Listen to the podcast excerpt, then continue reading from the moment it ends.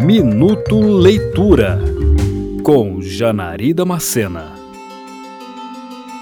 A adolescência é um dos períodos mais complexos na vida da maior parte das pessoas. É quando realizamos grandes descobertas a respeito do mundo e tentamos nos inserir nesse contexto, enquanto partimos em busca da autoafirmação por meio de nossos valores, crenças e pensamentos. É literalmente uma fase de transição entre a infância e a vida adulta, e é também o momento em que se encontra o jovem Holden Caulfield, um rapaz de família rica que vive em um internato e durante um fim de semana revisita sua curta história de vida antes de encarar a verdade e os problemas que o aguardam em casa.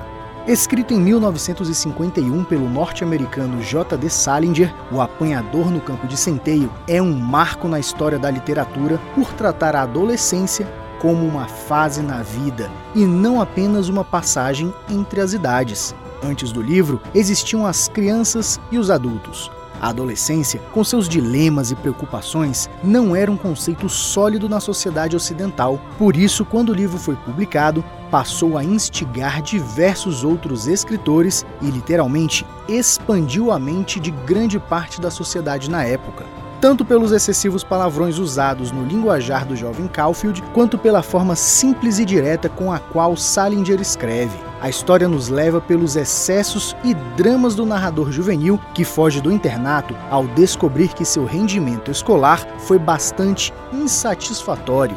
Na verdade, das cinco matérias que estudou no semestre, conseguiu ser reprovado em quatro e isso acabou por lhe render na expulsão do colégio. Esse fato desagradaria muito seus pais, e por isso Caulfield começa a pensar no que fazer antes de enfrentar as consequências de seus atos. Uma leitura rápida e divertida que mostra as desventuras do personagem principal frente aos problemas de ser um quase adulto.